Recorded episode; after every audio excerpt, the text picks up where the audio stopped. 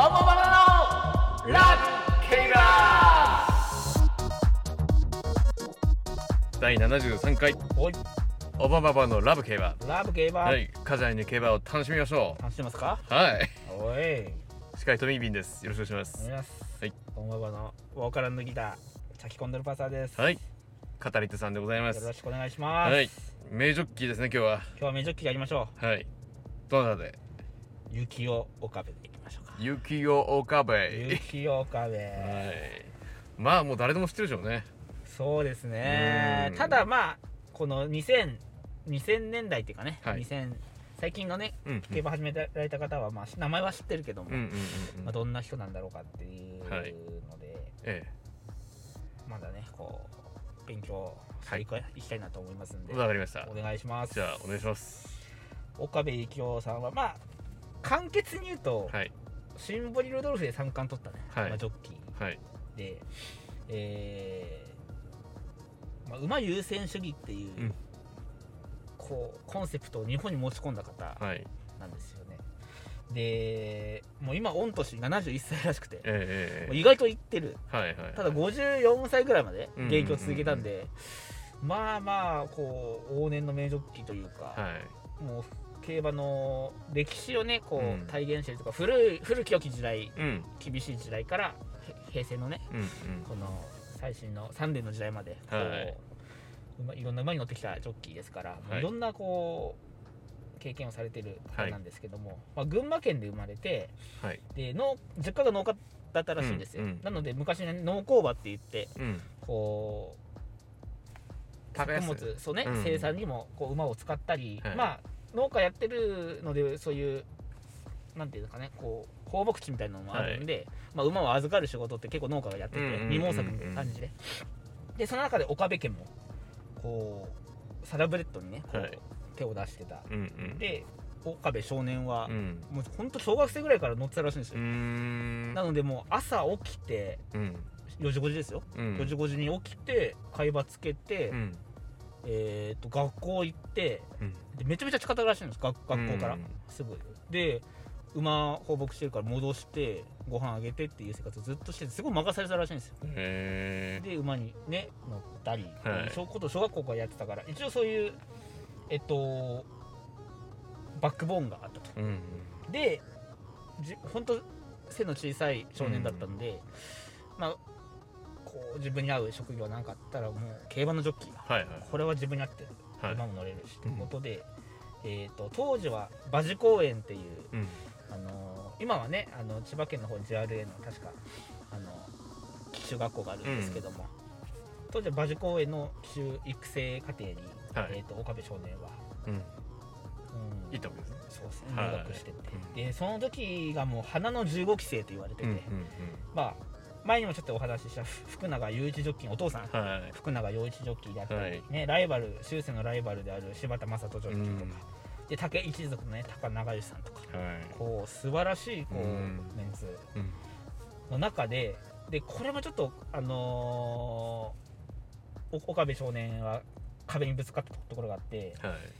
そのし福永ジョッキーもそうだし、うん。まあ柴田正人ジョッキーも竹ジョッキーもそうですけどやっぱ競馬一門のバックボーンがあって、うん。うんこう入学するのとただ実家で農家で馬扱ってる、うん。あまりこう知り合いというかねにこう競馬関係者がいない岡部少年がすごいこう、まあ、差別的なことを受けたんですうね、んだからもうそういう関係者の血筋にいい馬で練習させたりうん。もう全然どうにもならないような馬をうん岡部少年とかうんねあんまり競馬関係ないけど、まあ、期待されてなかったってことかな、どっちかっていうと。与えられたんだけども岡部少年はねすごい努力家だったんで、うん。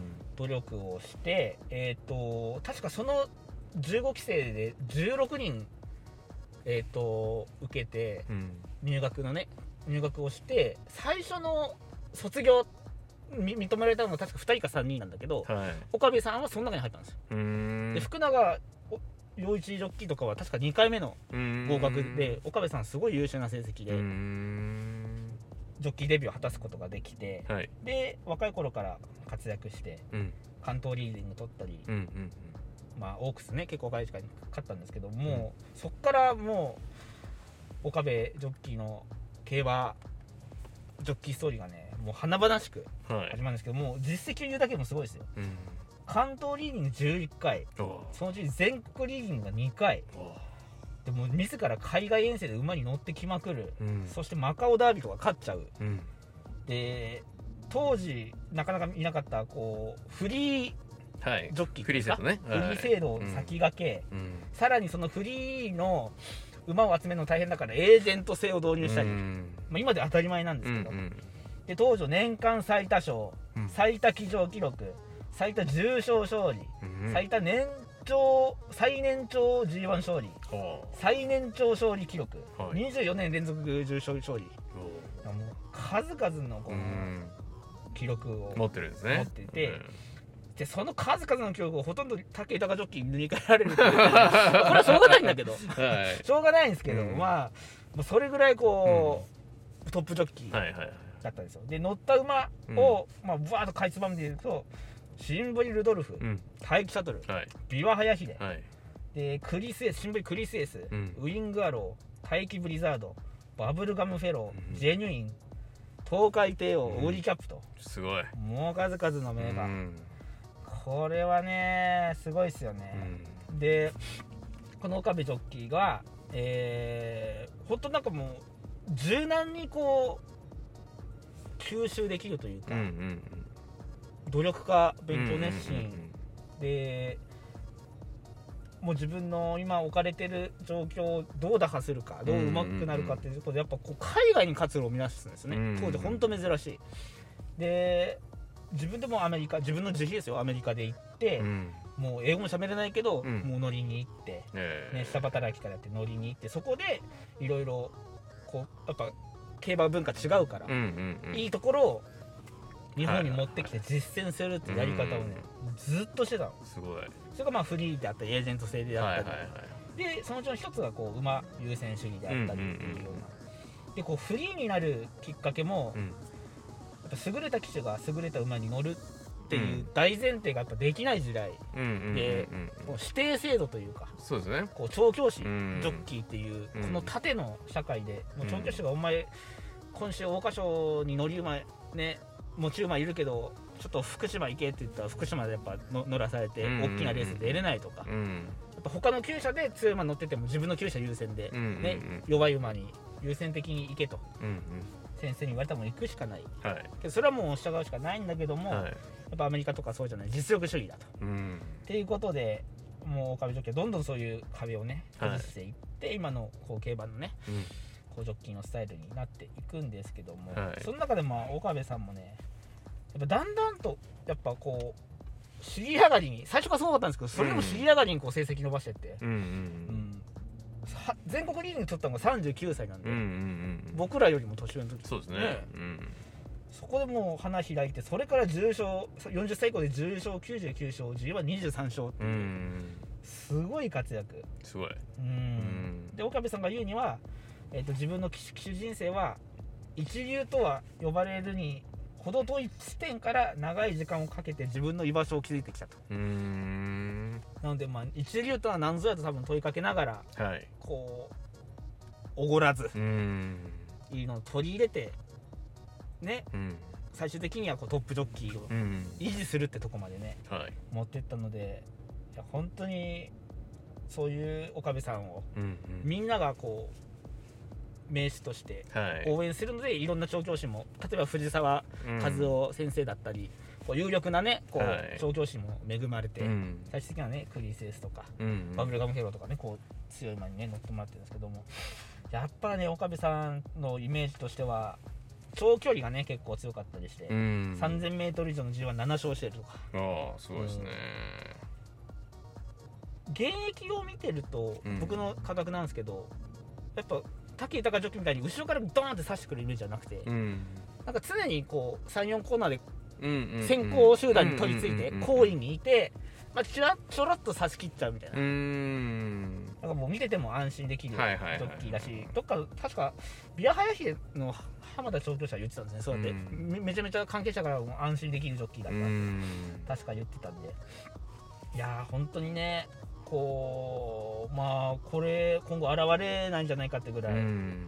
であのーまあ引退されてうん。しかも調教師の店あのー調教師の道には進まずうん JRA アドバイザーって言ってうん。うんいろいろこう JRA JRA と意見を組み交わしてもっとより良いねうん方向にこうんうん競馬が進むようにアドバイザーしたり、フリーの競馬評論家したりして結構もうみんな調教師に行っちゃってるんですけど、うんうんうんうん。この岡部さんがすることによってね多分いろんな方がそういう、ねうん。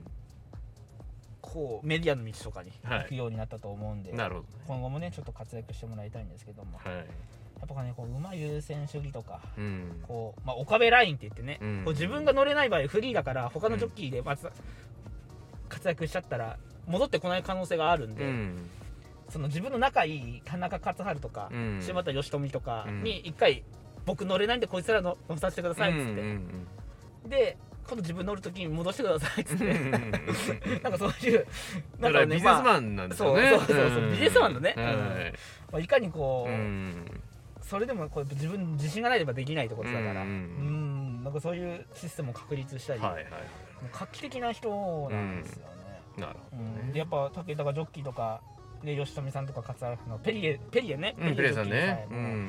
岡部さんを手本目標としたっていうふううんにやっぱ言ってるから、まあそういうね目標となるジョッキーが今うん。武豊ジョッキーだと思うんですけど、うん。やっぱこういう人がねやっぱ上にいないと、うん。まあ、サッカー界で言えば数です野ね球で言えばイチロー。はい。ジョッキーでやっぱ岡部、うん。武豊ジョッキーってこのことで、やっぱそういう方がねそうですね。こうやっぱ競馬の文化のレベルをね、うん。こう引き上げていくんだなっていうふうにはい思うし、まあ、岡部さんは本当にその海外遠征を自分でずっとしてて最終的にはやっぱ待機シャトルという馬でフランスの G1 を勝って結果を出してるうんっていうのはねやっぱすごいなっていうふうに、そうですね。うん。うん思いますんで、まあこんなジョッキーはねなかなかないんですけども、まあ、こういう、うん。ね、岡部さんにもうちょっと疑問を呈してる方もまあまあいて。らっしゃるでしょうね。うんそのまあその一人の一人が、まあ、大大川川さんですね。ちょっと面白いエピソードなんですけどね、まあ、まあ、岡部さんはね馬優先主義っていうから、はい。まあ、馬をこう馬に合ったレースであったり調教の仕方で。生涯を考えてってことですよね将来を考えてね、はい。うん。こうなんていうんですかね、うん。まあ一生を通してっていうそう。発想ですもんね。なので、はい。この例えばねダービーだってダービーにもダービーまあみんな目指してるんだけども、うん。ダービーのためにもうちょ特訓をしてそのままのこう競争寿命がねうん短くなったりうん怪我をしてしまったり、もっとゆったり育てればいいのに急いでうん調教しちゃうっていうことは馬に合ってないからダメなんじゃないうんかとか、っていうようなこう考え方で、うん。まあ、レースでも結構実験的に乗ってみたうんうんりうん。するんですけど、まあ、大川さんはそんな馬券買ってるから見たら、うん。ね、今のレース調教代わりだって 言われたら、うん。ふざけんなよみたいなね、うん。まあ考えも分かると。うん。